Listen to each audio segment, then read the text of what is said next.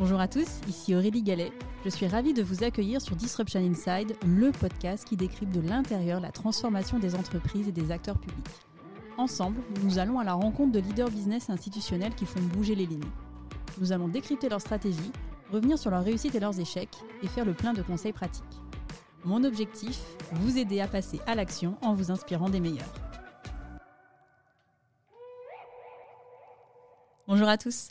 Cette semaine, nous continuons dans l'univers du secteur automobile avec une nouvelle invitée, Anne-Claire Bachet, Chief Product and Data Officer du groupe Aramis, leader européen de la vente en ligne de voitures d'occasion. Anne-Claire est tombée dans la data grâce à son père et à son grand-père. Depuis deux ans, Anne-Claire dirige la stratégie data du groupe, responsabilité qu'elle combine depuis mars avec la vision produit. Dans cet épisode, je vous emmène découvrir le parcours de cette femme passionnée de data et décrypter comment combiner avec le maximum d'impact data et produits. Bonjour Anne-Claire. Bonjour Aurélie, bonjour à tous. Vous avez intégré le groupe Aramis il y a 4 ans, après un parcours riche dans le conseil, l'assurance et les transports, avec un fil conducteur, la data. D'où vous vient cette passion pour la data? Donc bah, la data, c'est mon dada. Euh, je suis tombée dessus euh, et tombée dedans d'ailleurs euh, quand j'ai fini mes études après le bac. Euh, avec la question euh, que, euh, auquel on a tous été confrontés, qu'est-ce que je veux faire après? Et je suis plutôt quelqu'un de très généraliste, curieux, qui aime les autres, qui aimerait être en interaction avec, les personnes. Donc c'était assez difficile pour moi comme choix. Et j'ai eu la chance d'avoir un père et un grand-père visionnaires. on était en 99, ça ne me rajeunit pas et qui m'ont dit on a quand même l'intuition qu'avec Internet, tout ça va y avoir beaucoup de choses dans les données. On voit qu'il y a pas mal de débouchés universitaires. Tu devrais regarder. Et donc, c'est comme ça que euh, je suis tombée dans des études à l'époque d'économétrie, euh, data science et un petit peu informatique. Et, et ce que je trouve génial dans la data, c'est que finalement, on peut l'appliquer à tout.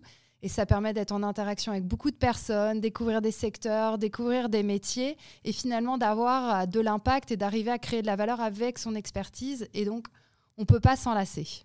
Alors, vous avez eu un parcours euh, très riche. Euh, vous avez travaillé dans le conseil, dans l'assurance, aujourd'hui dans, le domaine des transports, dans le secteur automobile. Enfin, vous avez une expérience dans le transport, maintenant secteur automobile. Quelles sont les expériences qui vous ont le plus marqué? Alors, elles m'ont toutes marquées, alors toutes marquées par euh, les entreprises, par la culture des entreprises, par les personnes que j'ai pu euh, rencontrer, et c'est ce qui font de moi la personne que je suis aujourd'hui. Donc, ils sont toujours un petit peu avec moi.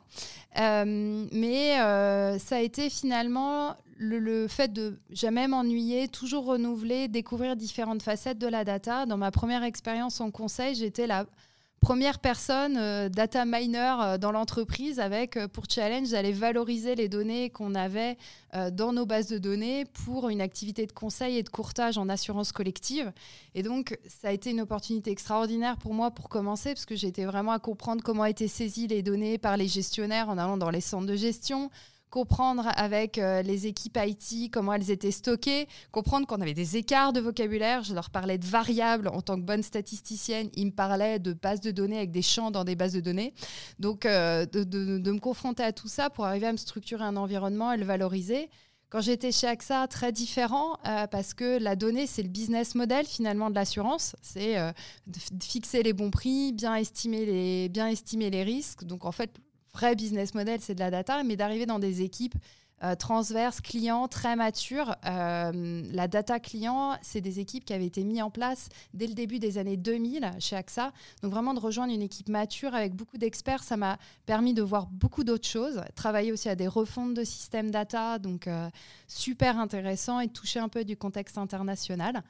Et après, vraiment pour moi, euh, SNCF, ça a été un, pas qui m'a vraiment challengé dans, ma dimension, à la fois dans l'impact, euh, parce que je pense que tous ceux qui sont passés dans une filiale de la SNCF ou euh, directement à la SNCF, c'est l'impact qu'on peut avoir sur le quotidien des Français.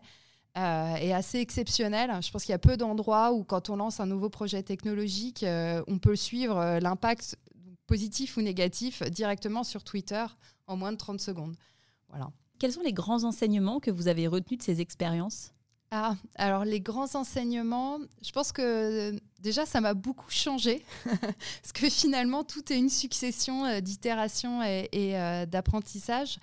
Il y a des moments qui m'ont beaucoup marqué. un notamment chez AXA où je travaillais vraiment sur le programme de fidélité, euh, comment on peut estimer la valeur du client, comment on peut reconnaître les clients à valeur avec un programme de fidélité à l'époque. Et ça a été un moment qui m'a vraiment fait sortir de mon expertise euh, quand on s'est rendu compte qu'il euh, y avait des avantages qui faisaient perdre de l'argent à l'entreprise. un, bah, de le montrer, de savoir communiquer ces chiffres qui n'étaient pas évidents. Et comme j'étais vraiment du côté du client, d'arriver à, dépasser le... en fait, il n'y a pas toujours que l'intérêt du client qui compte, il n'y a pas toujours que la pureté des chiffres qui compte mais il y a aussi les bons choix qui sont importants pour l'entreprise, pour la pérennité, pour la croissance. Et donc tout ça, en fait, c'est des histoires d'équilibre. Euh, et donc ça m'a amené beaucoup à sortir d'une expertise pure à ce moment-là de mon parcours. Euh, et un des euh, deuxièmes grands éléments, je pense, après dans mon parcours, ça a été, bah, vous l'avez interviewé juste avant, ça a été Pierre Matuchet. Et, et, ma rencontre avec lui qui m'a vraiment amené à sortir de ce que je savais faire, c'est-à-dire de la data, de savoir faire du projet, savoir communiquer, savoir manager, et à vraiment sortir de ma zone de confort en allant vers des nouvelles méthodes, notamment le product management, euh, et en me faisant confiance sur euh, l'idée des programmes de euh, transformation avec des centaines de personnes qui avaient des impacts sur des millions de clients, et aussi aller sur vraiment du digital pur avec des responsabilités, par exemple, d'applications mobiles comme l'application TGV Pro. Et alors, qu'est-ce qui vous a donné envie de rejoindre le groupe Aramis il y a 4 ans? Alors, euh, c'était déjà une envie d'aller euh, rejoindre euh, une équipe, une entreprise plus proche du client, mais plus proche dans la dimension concrètement, être dans le faire. Et puis, ça a été un peu une succession impromptue, mais forcément, il y a des moments où on se dit, ça ne peut être qu'un signe.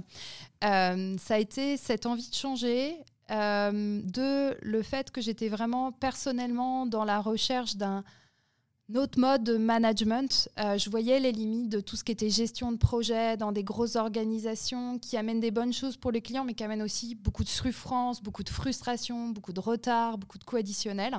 Donc j'étais en train de rechercher les origines du product management et j'étais tombée sur, euh, sur le lean management dont j'avais une image très floue euh, et, ça a été une vidéo euh, de Nicolas Chartier qui expliquait justement ce que c'était Lean à l'échelle d'une entreprise.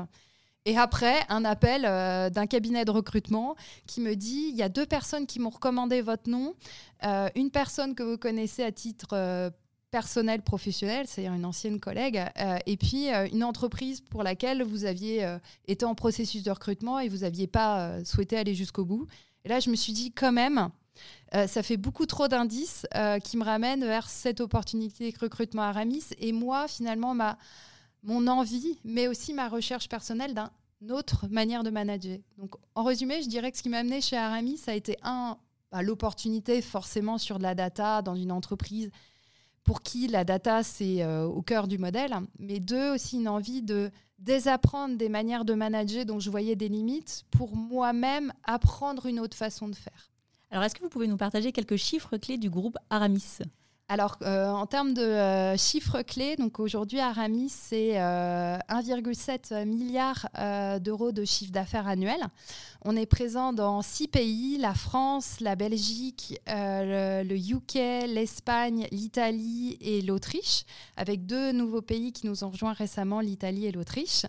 c'est aussi, et c'est ce qui est presque le plus important pour nous, un NPS client de 71. Euh, parce que tout ce qu'on fait au quotidien, tous les jours, c'est vraiment pour apporter de la valeur aux clients et créer cet effet waouh auprès des clients. Euh, et en termes de volume d'activité, donc notre modèle, c'est vraiment et notre vision, c'est d'être leader sur la distribution de voitures d'occasion reconditionnées en Europe. Et pour l'année dernière, on a reconditionné et vendu 69 000 voitures, ce qui représente 35% de croissance par rapport à l'année précédente. Et donc pour opérer tout ça, on a sept centres de reconditionnement, dont deux en France. Donc en fait, vous achetez les véhicules, vous les reconditionnez, vous les revendez. Exactement. Et donc on a finalement ce modèle verticalement intégré on achète des véhicules euh, d'occasion, donc partout en Europe, euh, pour donner un an d'échelle, soit effectivement à des professionnels de l'automobile, soit à des particuliers. Donc les particuliers, ça représente euh, maintenant 57% des véhicules d'occasion reconditionnés qu'on vend. Euh, et ensuite, on, opère donc tous les services, c'est-à-dire le reconditionnement, euh, la distribution, euh, la livraison, avec une livraison qui est en 24 heures. On a même réussi aussi à, livrer des clients en moins de deux heures en Espagne quand ils commandent à Madrid. et donc, c'est toute cette, toute cette partie-là. Aujourd'hui, on est à peu près à 1,7% de part de marché. D'accord. Donc on est tout petit euh, finalement dans ce monde de euh, l'automobile. Donc c'est pour ça qu'on, nous, notre vision, c'est qu'on a un potentiel de croissance euh, qui, est, qui, est, sans limite presque quand on représente cette part-là. Ce qu'il faut savoir, donc, c'est que le marché de l'automobile, c'est un marché qui est très fragmenté au niveau de la distribution, avec beaucoup de petits acteurs qui sont peu digitalisés. Euh, et euh, aussi que bah, l'expérience en fait d'achat d'une voiture et euh, même si ça représente le deuxième poste de dépenses des ménages français, hein, deux, français, deux ménages sur trois utilisent la voiture tous les jours pour faire le trajet domicile-travail. Donc c'est vraiment quelque chose qui est au cœur finalement du quotidien. Et en même temps, c'est très contrasté parce que c'est souvent une expérience qui est client qui est vue comme pénible, euh, euh, avec deux éléments majeurs le, côté prix, transparence du prix, euh, négociation, le côté aussi très paperasse. Il y a beaucoup de formalités à faire et donc qui est vu comme une expérience aussi très très stressante. Et donc c'est ça qu'a amené Guillaume Paoli et, et Nicolas Chartier, qui sont nos deux cofondateurs, a créé d'abord l'entreprise en France en 2001 dans l'idée vraiment de réinventer l'achat automobile et de faire de l'expérience d'achat automobile une expérience qui est waouh, qui est simple euh, pour nos clients avec vraiment une transparence de prix. Quels sont vos principaux concurrents? C'est euh, en Europe euh, Auto One. Euh, qui a la marque euh, Auto Hero et Vendez votre voiture, donc qui, euh, est sur la distribution online. Et ça a été Kazoo qui est présent aujourd'hui au UK, justement sur cette distribution-là. Et je dirais que le véritable premier concurrent, bah, c'est le particulier sur le marché de l'occasion, parce qu'il y a beaucoup aujourd'hui, la plus grosse part de marché pour acheter une voiture d'occasion, c'est de l'acheter entre particuliers. Alors, j'ai regardé un petit peu vos chiffres 2022 que mm. vous m'avez partagés. Donc, vous enregistrez une très belle croissance euh, l'année dernière. Quelles sont aujourd'hui les, euh, les, grandes mutations euh, du secteur automobile qui vous, qui vous concernent en premier plan? Alors, les, les, plus grandes mutations, je dirais que c'est depuis, depuis le Covid, on a vraiment toute la crise des semi-conducteurs qui a fortement perturbé tout ce qui était production de véhicules neufs. Donc, on est vraiment tombé dans un état pénurique finalement. Euh, où il y a euh, pour la première fois un vrai contexte qui est euh, il n'y a pas de voiture neuve. Donc on est tombé pendant des périodes, il n'y a juste pas de voiture neuve à acheter. Donc ça, ça a été un très très gros choc post-Covid. je dirais que le deuxième euh, c'est euh, le deuxième, bah, c'est tout ce contexte qu'il y a d'inflation euh, au global, mais aussi sur le prix des véhicules d'occasion, parce que finalement cette rupture de production sur les véhicules neufs, ça a amené à, finalement un changement de, mode de consommation vers des véhicules d'occasion. et le troisième, qui est tout ce qui est sur les choix énergétiques, je dirais au sens large, avec le la politique européenne sur euh, la vente uniquement de véhicules électriques, euh, tout ce qui est euh, ZFE, donc zone de faible émission, où des ménages se retrouvent avec un véhicule diesel fortement kilométré et ils ne pourront plus aller dans une zone de centre-ville, plus dans telle zone. Et en même temps, on a toute cette perturbation sur l'augmentation des prix de l'électricité, on a eu l'augmentation des prix de l'essence.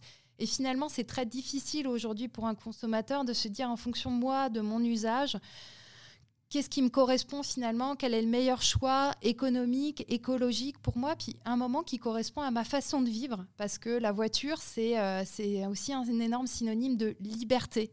C'est la liberté de se déplacer qui est un élément un peu fondamental dans nos vies au quotidien. Est-ce que la nouvelle législation sur euh, la fin des véhicules thermiques, ça constitue une menace pour votre industrie?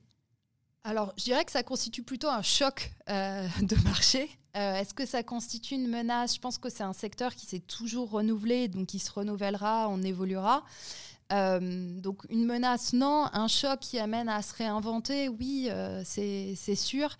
et un choc aussi qui n'arrive pas avec une attente consommateur. Donc je pense que c'est le, le, contraste le plus fort. C'est le choc d'une politique, d'une politique européenne qui n'est pas complètement demandé, souhaité, qui ne correspond pas aux habitudes des Français et des Européens aujourd'hui. Merci Anne-Claire d'avoir dressé finalement un petit peu l'état des lieux du, secteur. C'était important pour qu'on puisse bien comprendre votre euh, terrain de jeu. Euh, je vous propose qu'on revienne plus particulièrement sur votre périmètre d'activité euh, aujourd'hui. Est-ce que vous pouvez du coup nous présenter votre périmètre d'action? Alors, mon rôle aujourd'hui, il est vraiment de contribuer à notre vision qui est de, d'être et de devenir la plateforme préférée des Européens pour acheter un véhicule d'occasion reconditionné. du coup, dans cette vision-là, forcément, on a la dimension plateforme. Donc, euh, qui dit plateforme dit effectivement bah, produit, product et la plateforme qui va permettre de pouvoir rechercher la voiture dont on rêve, la voiture qu'on aime, la voiture qu'on a envie de conduire, la voiture dans laquelle on a envie d'être conduit aussi, euh, de pouvoir euh, bah, la rechercher, de pouvoir l'acheter, de pouvoir aussi revendre sa voiture, de pouvoir trouver une solution de financement pour pouvoir s'offrir une voiture dont on n'a pas forcément le budget, dont on n'a pas forcément les moyens. Euh, et avec la dimension data, beaucoup de pouvoir comprendre qu'est-ce que les clients veulent, qu'est-ce que les clients cherchent, pour que nous-mêmes, chaque jour au quotidien, on se batte pour aller chercher ces voitures-là pour eux, parce que la seule chose qui nous intéresse, c'est d'aller trouver et d'aller proposer les voitures que les clients nous demandent, et d'aller surtout les proposer au bon prix. Et donc ça, c'est une grosse équation de la data, c'est trouver les bonnes voitures, uniquement celles que les clients nous demandent, ou celles que les clients vont nous demander, et de les trouver au bon prix d'achat, de les trouver au bon prix de vente. Alors aujourd'hui, vous êtes Chief Product and Data Officer. Pourquoi cette double casquette? Euh, alors, je pense que cette double casquette, déjà, elle s'explique un peu par mon parcours, euh, qui a commencé dans la data et qui a évolué euh, de la data vers le product. Donc, je pense que c'est un élément un peu de contexte aussi par rapport à mes envies et, et finalement là où est-ce que je peux le plus et où j'ai le plus envie de créer de la valeur pour l'entreprise. Donc, j'ai eu cette chance-là aussi, qui, est, énorme.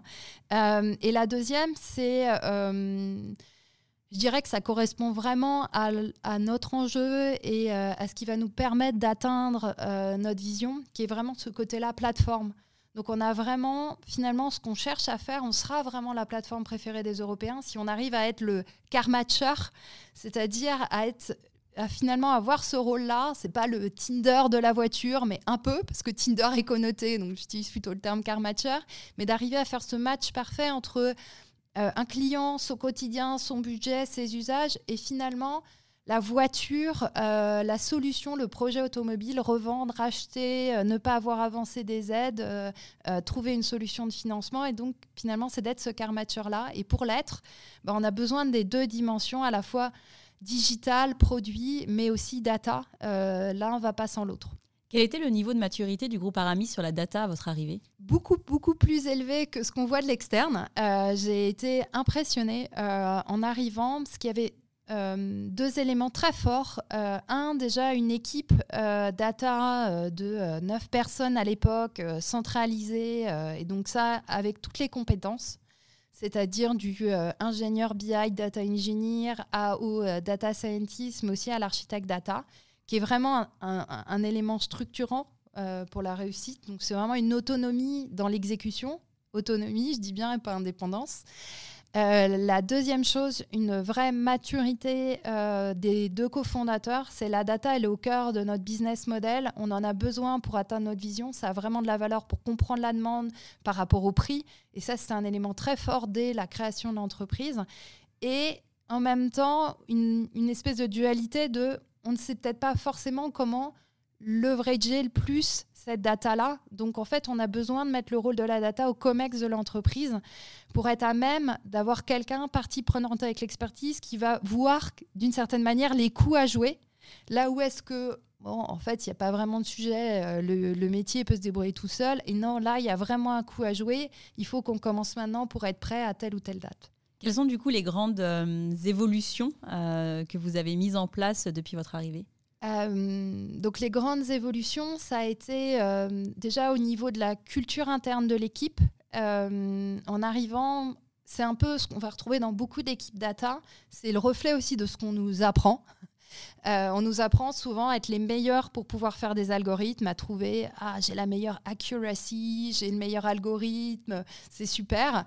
Euh, et en même temps, euh, on nous apprend pas vraiment des méthodes projet, on ne nous apprend pas vraiment des méthodes de product management, c'est-à-dire pas voir uniquement l'algorithme, par exemple, de recommandation, mais voir que c'est une fonctionnalité qui fait partie du site web, euh, qui a des clients euh, finaux, euh, qui a peut-être des clients aussi en interne, peut-être que c'est utilisé par les commerciaux, et donc finalement voir le, produit fini comme vraiment un produit data avec des utilisateurs qui va aller s'intégrer dans un ou plusieurs écosystèmes techniques, interfaces, et donc de passer vraiment d'une culture très projet data j'ai compris le problème, euh, je vais pendant trois mois construire mon algorithme et puis après je vais le présenter avec une présentation PowerPoint et puis on va essayer de le mettre en production, on va repasser du temps à le mettre en production, à vraiment une culture produit. Euh, travaillons en équipe pour comprendre le problème et donc en fait, bah, si on est sur un scoring de lead euh, pour aider à la performance des sales et la performance commerciale, bah, le premier endroit où on va commencer le sujet, c'est à s'asseoir, aller à côté d'un commercial pour voir comment il parle aux clients, euh, quels sont ceux qui ont le plus de proportions de convertir, voir son interface. Et peut-être que la première itération du produit, ça va juste être construire une API avec la règle business qu'il a déjà aujourd'hui, mais ça va lui éviter de réfléchir. Ça va faire gagner euh, deux minutes dans chaque conversation euh, pour savoir quel est le bon prochain prospect à appeler. Mais en fait, quand on fait ça, on a vraiment compris le vrai, vrai problème client et le vrai contexte du commercial. Et en faisant cette première itération-là, on a construit la confiance. Et donc souvent, ce que je dis aux équipes, c'est très contradictoire. C'est-à-dire, je leur dis, si la première version de ton produit, c'est un algorithme, alors on a un problème. Parce qu'en fait, euh, ça veut dire qu'on a peut-être cherché à faire tout de suite trop à valeur ajoutée. Et il y avait sûrement un premier problème plus simple qu'on pouvait aller résoudre en équipe. Et on a gagné un temps considérable. Si on a déjà construit l'API, qu'on l'a connecté au système, que les personnes utilisent la première version qui est très simple et qu'on a confiance, enfin, on a construit l'équipe. Et à la fin, il y a un élément qui est, très fort pour moi aussi, c'est bah, le reflet de la loi de Conway, c'est-à-dire que les produits qu'on construit sont le reflet des organisations euh, qui les ont faits. Et donc forcément, si l'équipe, c'est euh, des, commerciaux, c'est euh, des personnes tech qui sont sur l'interface CRM, c'est un data scientist, c'est un data engineer. Ben, en fait, le produit va être très transverse, très complet et très consistant pour répondre à un problème client et il va créer de la valeur business. S'il est fait uniquement par un data scientist au siège qui n'a pas vu le problème client, ça va être le reflet, ça va être un meilleur algorithme, mais il va être très très loin du client et très très loin du business. Vous le disiez tout à l'heure, la, data est finalement pleinement intégrée dans la stratégie de votre entreprise. Euh, aujourd'hui, quels sont les piliers de cette stratégie data? Alors, les piliers de la stratégie data, je dirais qu'il y en a trois. Euh, dans cette logique vraiment d'être le car matcher, il y a le premier, c'est euh, comment on peut systématiquement euh, proposer de la manière la plus transparente possible le meilleur prix d'achat, mais le meilleur prix de revente aussi de son véhicule. Donc c'est un peu une logique de car pricer. Le deuxième, c'est vraiment cette logique de matching. Comment est-ce qu'on comprend le mieux la demande du client pour pouvoir y être connecté en temps réel, pour pouvoir savoir justement quelle est la, juste la prochaine bonne voiture à aller acheter? Et le troisième, c'est vraiment un aspect enabler. C'est comment est-ce qu'on permet à chaque personne de l'entreprise de visualiser la donnée qui lui est utile le plus rapidement possible. Euh, et donc, on utilise volontairement le terme visualiser, parce que visualiser, euh, ça peut être, euh, comme pour nos, nos, acheteurs qu'on voit comme des traders, ça peut être un écran avec des cartes Kanban qui tombent, qui donnent en vision en temps réel les voitures qui sont achetées. Euh, ça peut être comme post-Covid, quand on avait beaucoup de clients euh, qui avaient commandé des voitures qui devaient être livrées pendant le premier confinement. Bah ça peut être une carte qui va permettre à chaque responsable d'agence de voir les différents véhicules à livrer autour de son agence pour que lui-même, à son échelle, il les appelle et il trouve avec le client la meilleure solution ah, il avait un véhicule à reprendre, euh, on avait un véhicule à le livrer, il en a absolument besoin parce qu'il a besoin d'aller faire ses courses pendant le confinement, comment on le fait? Donc c'est pas un reporting, un tableau, c'est vraiment réfléchir à qu'est-ce qui va vraiment aider euh, la personne en interne et le collaborateur. Vous disiez que vous étiez présent dans six pays en Europe. Euh, comment est-ce que cette stratégie euh, data est véhiculée dans, les autres, dans vos autres pays d'implantation? Alors, comment est-ce qu'elle est véhiculée? La manière dont on fonctionne, on, on, essaye de, de, vraiment fonctionner en partant des problèmes des clients et en partant aussi des problèmes des pays. Et donc finalement, euh, ça part vraiment de chacun des pays. sur euh, qu'est-ce qui est finalement le plus gros problème euh, client pour eux, qu'est-ce qui est le plus gros problème business. Alors très souvent, la première chose, quand on n'a pas d'équipe data, c'est comment est-ce que je peux visualiser au mieux mon stock de véhicules, comment est-ce que je peux au mieux visualiser ma performance business et faire collaborer l'ensemble des métiers de mon entreprise. Donc là, on, on, essaie, on développe vraiment des approches un peu plus standards. Comment on a un standard, et il y en a un derrière vous, de visualisation euh, euh, d'une métrique. Quand est-ce que c'est rouge, quand est-ce que c'est vert. Et donc on essaye de, justement de, faire et donc d'être dans le learning by doing. Et en parallèle, donc c'est plutôt répondre à des problèmes qui viennent des pays pour créer de la valeur pour le client. Et, euh, en parallèle, on sait qu'on a des produits types dont on a besoin, qui sont vraiment core business pour nous, comme le pricing, et donc sur lesquels on a des approches beaucoup plus européennes, ou comme par exemple en tant que enabler, la troisième chose, c'est d'avoir une plateforme d'attaque et commune qui fait que très vite, on est plug and play sur une donnée et on, va euh, aller 15 fois plus vite euh, pour pouvoir avoir euh, des premiers use case data qui tournent en production parce qu'on a déjà une plateforme data, parce qu'on a déjà un archidata, parce qu'on a déjà des data engineers. Aujourd'hui, comment est-ce que vous êtes organisé? Alors aujourd'hui, on est organisé avec des équipes euh, qui sont en groupe, plutôt sur la partie euh, plateforme produits communs comme le pricing, et on a plutôt des équipes locales euh, par pays dans l'idée que ça puisse être vraiment proche des problèmes clients et du everyday business. Donc tous les profils data analyst sont vraiment vocation à être dans les pays au plus proche, au plus proche du business et au plus proche de ceux qui font le business tous les jours. Alors, au-delà du travail sur la data en tant que telle, il y a un autre enjeu qui est de diffuser cette culture data et donc la diffuser aussi auprès des opérationnels. Vous parliez tout à l'heure des, commerciaux. Comment est-ce que vous insufflez la culture data au sein du groupe Aramis? Ça dépend déjà du contexte de l'entreprise. Hein. Aujourd'hui, on a vraiment une activité de retail. Mm. Donc, on a un distributeur, on a un retailer. Donc, euh, je dirais qu'on n'a même pas besoin de, de, convaincre sur le fait que la data, c'est important, qu'on mesure ce qu'on fait. Euh, la deuxième chose, c'est qu'on a aussi une culture, donc cette fameuse euh, culture lean, c'est notre modèle de leadership. On part des problèmes clients, on cherche à les comprendre la situation actuelle, et donc euh, on teste des changements, on mesure que ça fonctionne. Donc ça, c'est une culture de base qui est très ancrée dans l'entreprise, qui fait que naturellement, on va les mesurer, on va regarder des écarts, on va les tester si ce qu'on a fait est suivi d'impact. donc je dirais que ça, c'est deux éléments déjà qui font qu'on a un travail beaucoup plus facile hein, en tant qu'équipe data par rapport à beaucoup, beaucoup d'autres contextes. Euh, et je dirais que euh, notre culture, elle est plutôt sur le learning by doing. C'est de commencer à faire par les équipes. Et euh, pareil, qu'on essaye de créer une expérience waouh avec nos clients, bah, on, crée on essaye de créer une expérience waouh avec les gens avec qui on travaille. Et donc, euh, quand on crée une expérience, euh, par exemple, d'avoir bien visualisé quelque chose, ben, aujourd'hui, ce qu'on constate, c'est qu'on a une autre équipe qui vient nous voir et qui nous dit oh, Mais c'est super ce que tu as fait, euh, comment est-ce que tu pourrais nous aider? Nous aussi, on a tel problème et on va voir, et c'est comme ça. Donc, je dirais que c'est presque une dissémination normale, c'est pas un plan de déploiement qu'on a vraiment structuré. Euh, euh, et, souvent, ce que je dis aux équipes, c'est euh, si on vient vous le demander et, s'il y a des personnes qui essayent absolument d'accéder à l'URL de manière détournée, ben, c'est qu'on a réussi finalement. Et par moment, on a des AB tests sur des outils en interne où on, se dit on va d'abord déployer sur la moitié de l'équipe et pas l'autre. Et quand on a la population, donc AB test, quand on a la population B qui essaye d'accéder à l'URL de la population A, moi je leur dis bon, bah, c'est qu'on a réussi on va mesurer que ça marche, mais après, on n'a même pas besoin d'aller faire une présentation PowerPoint, tout ça, pour aller les convaincre d'utiliser. quoi. Vous, euh, vous, disiez que finalement la culture d'entreprise, elle était inspirée aussi en termes de méthodologie sur, euh, sur le lean management. Euh, vous m'avez partagé dans le cadre de la préparation de, de cet entretien la méthode 4F qui se distingue de la méthode 4D. Alors est-ce que vous pouvez faire un petit peu de pédagogie pour expliquer à nos auditeurs quelles sont ces deux méthodologies et en quoi la méthode 4F, si ma mémoire est bonne, est beaucoup plus pertinente et impactante pour le quotidien des collaborateurs? Donc ça vient du lean, ça vient vraiment du TPS, c'est-à-dire du, euh, lean en tant que modèle de leadership où on part de vraiment la compréhension profonde des problèmes des clients pour aller orienter sa stratégie. Euh, et donc c'est parce que on, voit sur le terrain des choses qu'on comprend quels sont les points critiques essentiels, où est-ce qu'on peut apporter des gaps de valeur aux clients, et c'est ce qui oriente la stratégie.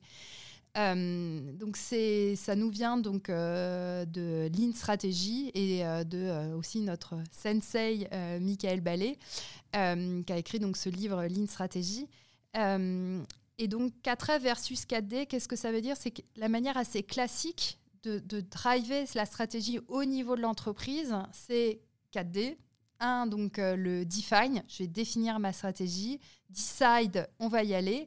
Euh, euh, drive, bah, on va faire des plans d'action pour pouvoir le diffuser au niveau de plein d'équipes. Et deal, bah oui, forcément, on a toujours des écarts, ça se passe pas comme on veut. Et du coup, on passe beaucoup de temps à deal avec les écarts. On n'est pas à l'heure, c'était pas le bon sujet.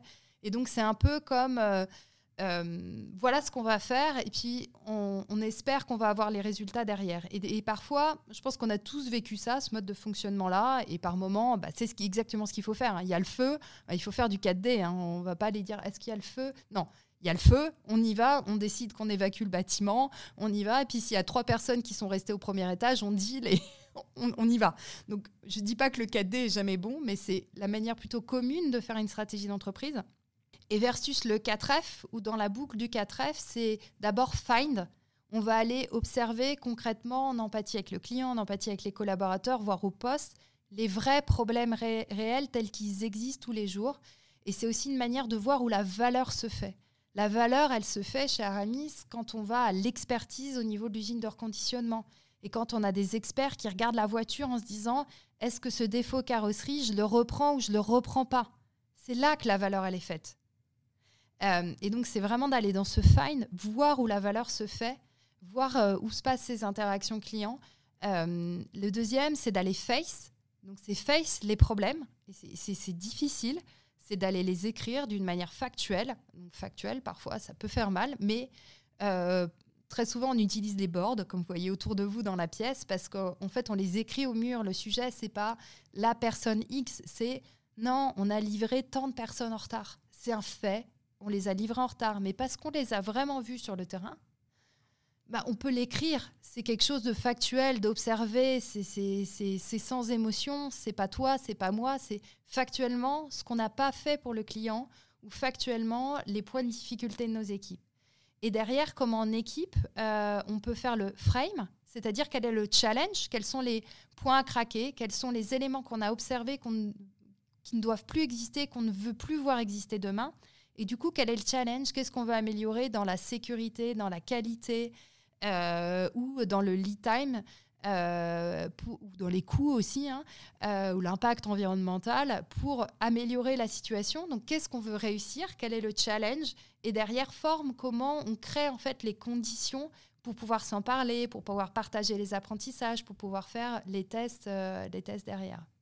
Et alors, et comment cette méthodologie euh, s'incarne dans le quotidien des collaborateurs? Alors, euh, ben, tous les jours dans leur quotidien, euh, à plusieurs niveaux. Un, bah, parce qu'ils ont des logiques tous de daily, soit au niveau de leur expertise, soit d'ailleurs entre équipes.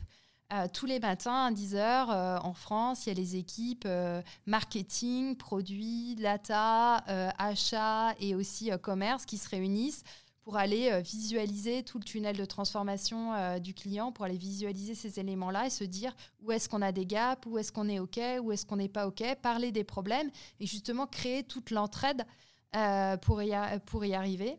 et ça passe vraiment aussi dans des rituels managériaux qui, sont le Gemba, bah, le Go NC, le rituel de je vais voir les équipes et je vais voir d'ailleurs pour aller chercher les problèmes. Je vais voir pour aller regarder comment les équipes réfléchissent à résoudre ces problèmes. Euh, et je vais aussi aller leur apporter de la reconnaissance parce que résoudre des problèmes, euh, c'est dur. Euh, et quand on est vraiment dans la bonne orientation, avec c'est comment est-ce qu'on félicite, comment est-ce que nous-mêmes on reconnaît l'effort des équipes, très souvent, qui arrivent avec des suggestions et des solutions et des manières très smart de faire des choses auxquelles on n'aurait pas du tout pensé soi. Alors depuis mars 2022, euh, vous avez une, autre casquette, hein. vous êtes également Chief Product Officer. Pourquoi est-ce qu'on vous a rattaché finalement euh, la, partie, euh, la partie produit à votre poste initial de Chief Data Officer? Alors, deux choses. Bah, C'était déjà un poste qui existait dans, l'organisation, hein, qui a un rôle important et, et essentiel. je dirais que dans pour nous, en fait, le, on a deux produits d'ailleurs chez Aramis. Ça qui est intéressant, c'est il y a le produit qu'on vend, c'est-à-dire la voiture. Mais en fait, ce qu'on vend avant tout aux clients, c'est bah, l'expérience. C'est finalement le fait de pouvoir euh, euh, reprendre une voiture en restant dans son canapé avec quelqu'un qui va venir chez vous la reprendre. Et donc, c'est tous ces services-là qu'on va les vendre et c'est ça qu'on appelle derrière le product, c'est-à-dire euh, c'est l'ensemble des solutions digitales qui vont permettre d'aller résoudre ces problèmes pour pour euh, l'utilisateur. Pourquoi? Je pense que, un, bah, c'est ma passion, c'est quelque chose que j'ai déjà fait euh, auparavant. Et puis, euh, bah, ça a été aussi un, bon match entre ce que je savais faire et puis une opportunité à ce moment-là dans l'entreprise. Et je dirais qu'il y a le deuxième. Alors ça, c'est une conviction assez forte et c'est ce qu'on voit sur le marché. C'est de plus en plus, en fait, la valeur qu'on va mettre dans les produits digitaux, elle est augmentée par des éléments de data. Mais en fait, la meilleure exécution qu'on a, c'est quand elle va être invisible. Euh, c'est quand on va même pas s'en rendre compte, mais que ça va nous aider. C'est euh, City Mapper quand vous l'ouvrez et que c'est le soir et ça vous suggère rentrer à la maison. Et elle est là, la parfaite exécution entre le produit et le data. C'est quand c'est tellement fluide que c'est transparent. Et, donc ça, c'est un des enjeux euh, qu'ont l'ensemble des organisations. Et nous, c'est un bon moment pour encore plus le résoudre euh, et encore plus créer de la valeur pour le, client à, notre moment de notre histoire.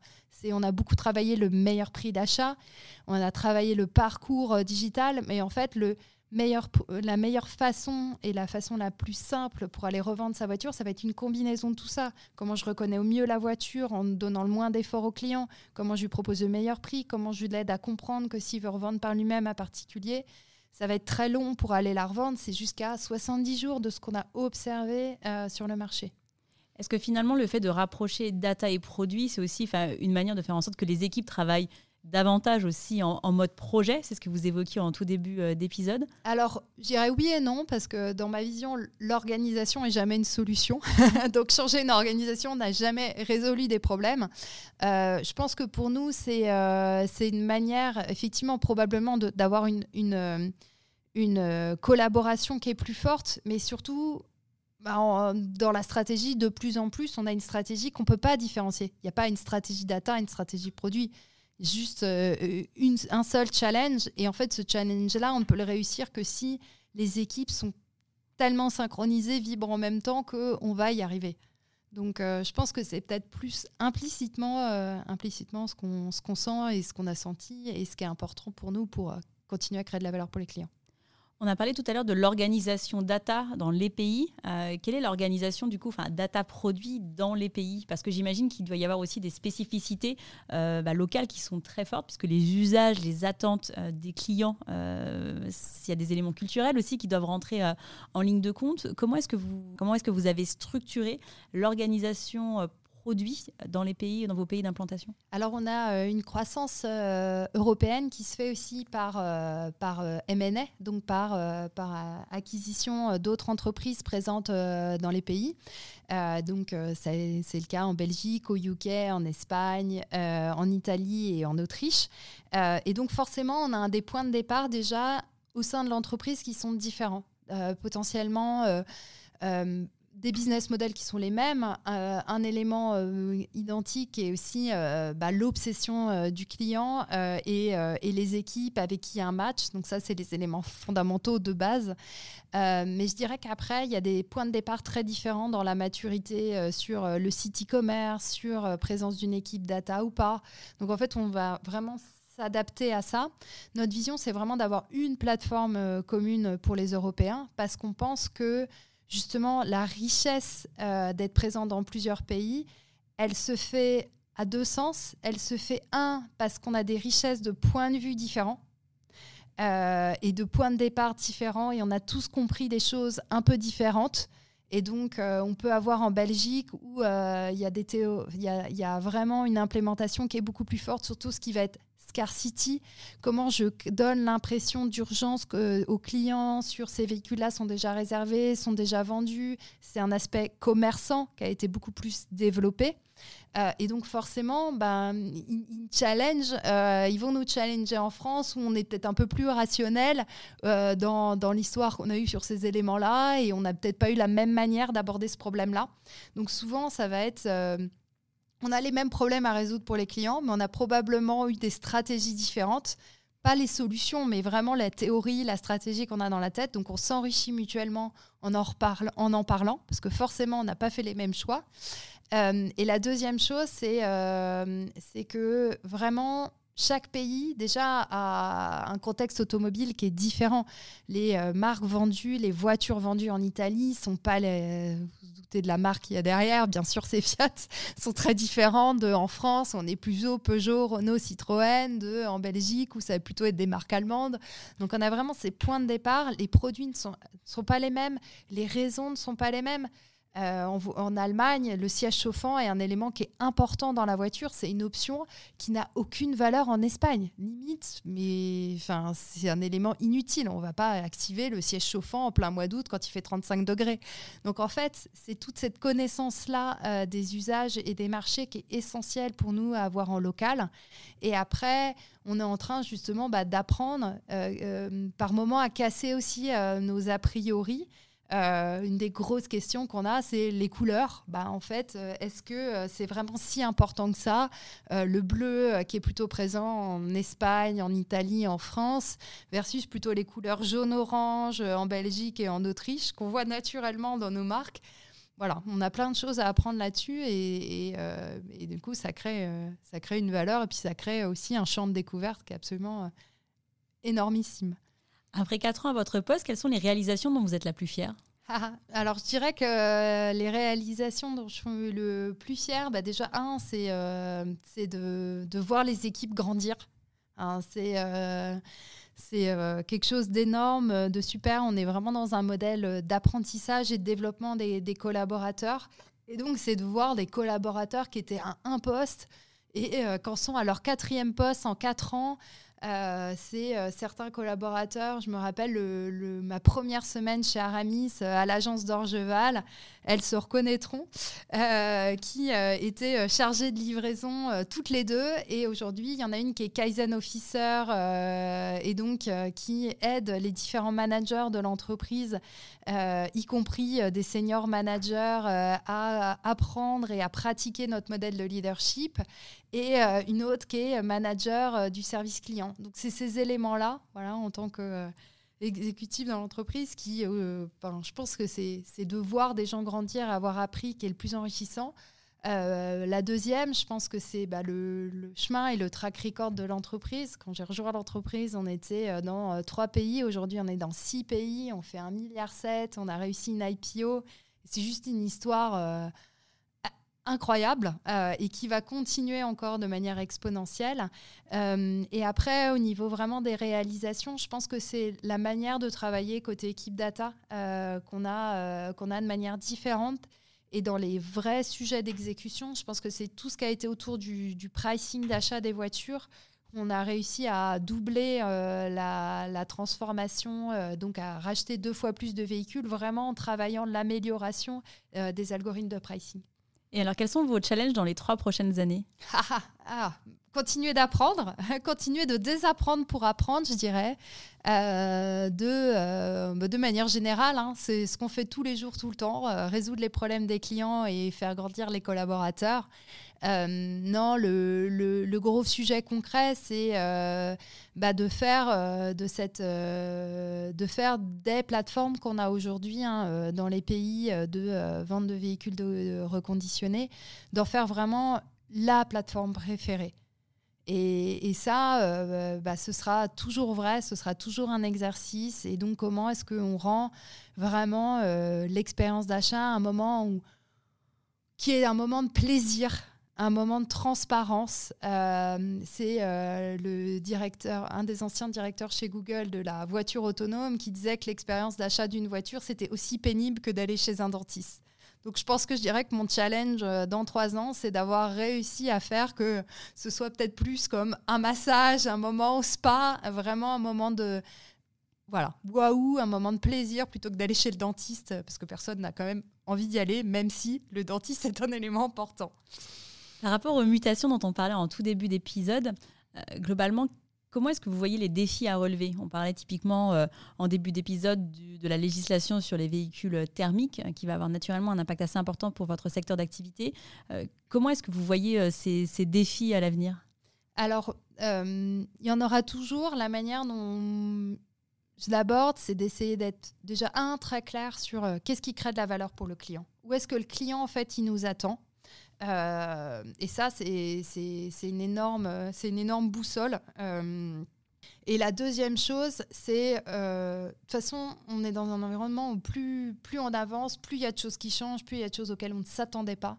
Et donc, c'est plutôt de, de, faire des plans et de faire systématiquement des plans et de voir si nos hypothèses de plans, elles se confirment ou elles ne se confirment pas. Euh, bah, la voiture électrique, on peut très bien se dire, euh, ça va être un boom. Demain, 100% des personnes vont euh, rouler en voiture électrique. Ok, qu'est-ce que ça veut dire? Qu'est-ce qui se passe? Qu'est-ce qu'il faut qu'on change? Bah, Il faut qu'on soit les meilleurs, forcément, pour aller vendre une voiture électrique. Du coup, comment est-ce qu'on le présente au client Mais en même temps, peut-être qu'il n'en veut pas. Qu'est-ce qu'on fait? Donc voilà. Et donc c'est de faire un peu des plans sur ce qui va se passer, à quel point ça peut se passer, regarder si ça fonctionne, et du coup toujours faire ce lien entre ce qui se passe. Et puis à un moment, euh, le client, lui, il est, où? Parce que si à un moment, lui, il préfère acheter des véhicules thermiques euh, d'occasion et pas des véhicules électriques, qu'est-ce qu'on fait? Comment, comment on l'accompagne? Si je vous pose la question, c'est que comme vous êtes très client-centré, euh, finalement, il y aura probablement un rôle de conseil, davantage peut-être même à l'avenir, à développer au sein de, vos commerciaux terrain pour justement accompagner au mieux vos clients dans les choix de véhicules euh, qui vont s'offrir à eux, puisqu'ils finalement ils vont avoir une palette de choix euh, encore plus importante que ce qu'ils ont aujourd'hui. Oui, et puis euh, où c'est assez difficile de se, de, se, de se repérer, en fait, d'avoir des repères. Parce qu'on a vraiment les doubles repères, à la fois bah, véhicule électrique. C'est sûr que si je fais tout le temps des longs trajets, il faut que je puisse m'arrêter, que je recharge les bonnes de recharge rapide. Bon, il y a des gens qui disent tant mieux, je peux déjeuner, je peux prendre un café, je peux prendre une glace, mais ça ne va pas correspondre à tous les usages. Par contre, en ville, ça va vraiment bien correspondre à un usage si on peut la recharger chez soi. Donc il y a vraiment ce contraste-là. Et puis je pense que le contraste, l'incertitude sur le prix d'énergie, c'est vraiment un deuxième élément qui, se rajoute. Bah oui, mais en voiture électrique, mais j'entends qu'il faut consommer moins d'électricité, que c'est plus cher. Et on le voit, hein, on voit euh, vraiment l'anxiété. Euh, pour donner un exemple très concret, mais c'est euh, au début de la guerre en Ukraine, on a vu les recherches de véhicules euh, hybrides et électriques qui ont été multipliées par deux sur notre site web en l'espace de 15 jours. Et, donc, euh, et les questions pour nos commerciaux, c'était celle-là. Donc nous, c'est comment est-ce qu'on peut apporter le meilleur conseil à nos clients et à la fin les accompagner dans ce qui leur correspond euh, le mieux. Et, et donc, sans cesse, nous, c'est vraiment être connecté à ces éléments-là. Mais vraiment, le, le x2, et puis c'est retombé. C'est retombé parce que c'était vraiment une inquiétude, euh, prix de l'énergie. Et puis finalement, ben, oui, ok, ce qui me correspond, il y aura toujours des voitures essence. Euh, donc voilà, c'est savoir rassurer aussi des fois, simplement. Alors pour la dernière partie de cet épisode, je vous propose de passer à la boîte à questions.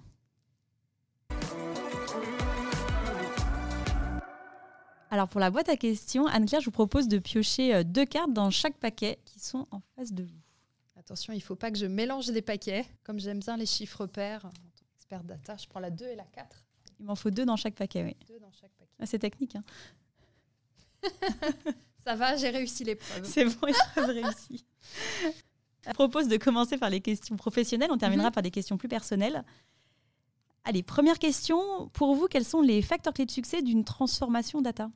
Waouh Je pense, un, euh, c'est d'être euh, connecté à des problèmes, une valeur réelle qu'on peut apporter et qui est nécessaire en ce moment pour l'entreprise. Euh, il y a tellement de possibilités.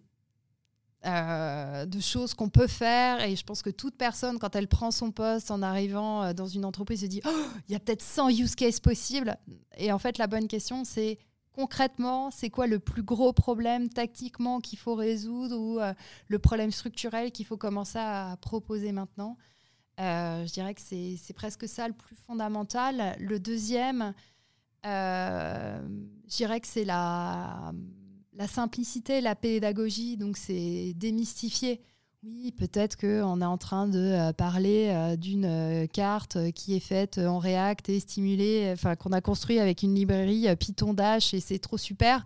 Mais en même temps, ce qui compte, c'est que c'est une interface où on voit la carte des livraisons les plus proches. Donc c'est aussi savoir donner dans la communication la bonne information utile et adaptée à son interlocuteur c'est sûr, si je suis en train de travailler avec l'IT et que je suis en train de créer des interfaces React, on peut se poser la question de la stratégie tech. Est-ce que c'est la bonne et comment on a construit nos API Mais en même temps, si je parle à un responsable d'une agence, si je lui dis ça, il va se dire Oh là là, j'ai presque peur d'avance de ce que je vais utiliser. Vous, euh, juste euh, petite, euh, petite parenthèse, comment est-ce que vous continuez à, être toujours au plus proche des innovations marché Parce que la data, l'IA, ça, ça évolue extrêmement vite. Comment est-ce que vous, vous réussissez finalement à être toujours euh, up-to-date et finalement à intégrer les innovations marché les plus pertinentes dans votre business? Alors lire, lire et lire. Euh, donc beaucoup lire, euh, lire des articles, lire des livres, et le deuxième, échanger, échanger, échanger. Donc c'est aller suivre des personnes qu'on considère comme des mentors ou des leaders, euh, suivre des entreprises aussi, beaucoup aux États-Unis, Netflix, Airbnb, aller vraiment regarder euh, ce, qui est, ce qui est fait, euh, leur manière de fonctionner, et, le prendre parfois comme des signaux faibles. C'est-à-dire, ah tiens, il y a plusieurs années, Netflix a parlé du Analytics Engineer. Très bien, mais au-delà de Analytics Engineer, qui peut être vu comme un buzzword, qu'est-ce qui se cache derrière? Qu'est-ce qu'ils ont compris? Qu'est-ce qu'ils ont changé comme techno? Donc, essayer de comprendre ce pourquoi. Et, euh, puis après, bah, c'est euh, modestement euh, parler et contribuer justement en allant à des conférences, en faisant des podcasts comme le vôtre, parce que ça mène des échanges avec d'autres personnes qui réagissent, qui viennent me parler. voilà. Et puis je fais la promotion aussi d'un super réseau qui existe sur Slack. Euh, qui est Data Model Network, euh, qui a été euh, lancé par trois personnes de la data, persuadées qu'on peut créer de la valeur en connectant les personnes de la data qui sont dans les startups et les scale-up en France. et donc, un gros chapeau à eux, donc Data Modern Network. Très bien. deuxième question, quelles sont les qualités essentielles d'un bon leader? Hum. Alors, je dirais un, l'observation et l'écoute. Euh, je pense que euh, un bon leader qui est déconnecté euh, n'est pas un bon leader. Donc, je pense que c'est une des qualités fondamentales. deux, c'est savoir formuler, framer des orientations qui sont concrètes et qui parlent aux équipes. C'est-à-dire où ils arrivent à se dire ah un, j'ai envie de me battre pour ça. Deux, ça me stimule et ça me donne envie et je vois des idées sur comment y contribuer.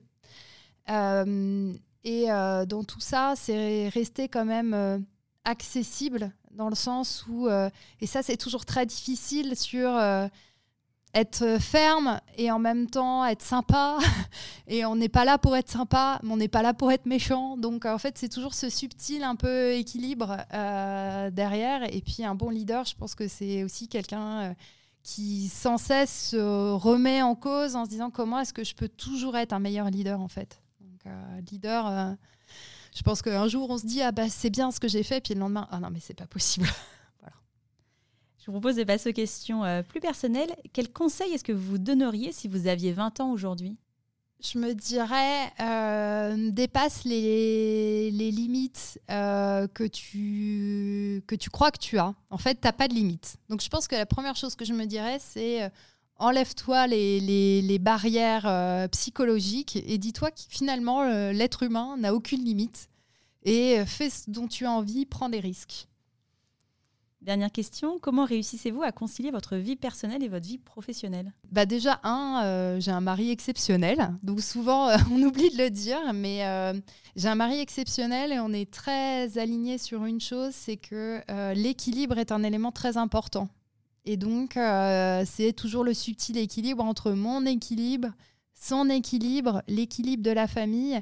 Et donc, on a toujours été un peu clair sur ce qui était un peu les point critique de qualité de cet équilibre-là, c'est être pas trop loin de son travail, parce que comme ça, on réduit tous les deux notre distance. Et euh, bah, quand on choisit de rompre cet équilibre, bah, on en parle et c'est une décision qui est, commune. Donc je dirais que c'est être clair sur mes, les équilibres et puis euh, bah, les gérer au quotidien parce qu'on est toujours en déséquilibre. donc toujours à se dire oh, comment je refais, comment je refais? Voilà. Et puis euh, je dirais que euh, c'est aussi ben, de toujours écouter sur ce qui me passionne, ce qui crée de la valeur pour mes enfants, les moments qui ont de la valeur aussi à passer avec eux, en famille, avec les amis. Euh, et ça, c'est une nouvelle question que je me pose. C'est euh, systématiquement où est-ce que ça a le plus de valeur sous tous ces axes-là, hein, pro, perso et, et, pour les autres. Où est-ce que ça a le plus de valeur de mettre mon temps et mon énergie? Très bien, écoutez, merci beaucoup Anne-Claire euh, pour votre temps et pour ces éléments que moi je trouve personnellement très inspirants. si on souhaite suivre votre actualité, où est-ce qu'on vous retrouve? Si vous voulez suivre mon actualité, bah, vous pouvez tout simplement me suivre euh, sur LinkedIn. Euh, et euh, si vous voulez en savoir plus sur l'histoire du groupe Aramis et notre modèle de leadership d'une manière concrète, je vous invite à lire le livre Raise the Bar qui vient tout juste de sortir et d'être traduit en français. en français, donc c'est Réussir en équipe, donc qui a été coécrit par Nicolas Chartier et Guillaume Paoli, nos deux cofondateurs, avec Régis Medina et Michael Ballet qui accompagne des euh, dirigeants d'entreprises, de start-up et de scale-up justement sur, euh, sur leur transformation d'entreprise. Et donc, c'est aux éditions Erol. Très bien, et eh bien c'est noté. Merci beaucoup Anne-Claire. Merci. C'est la fin de cet épisode, j'espère qu'il vous a plu. Pour m'aider à faire connaître le podcast, c'est très simple. Parlez-en autour de vous. Mettez une note 5 étoiles accompagnée d'un gentil commentaire. Et abonnez-vous à mon compte pour être notifié des prochains épisodes. Si vous souhaitez en savoir plus sur le podcast, je vous donne rendez-vous sur mon site aurélie-galet.com ou sur mon LinkedIn. Un grand merci à tous et rendez-vous la semaine prochaine pour un prochain épisode.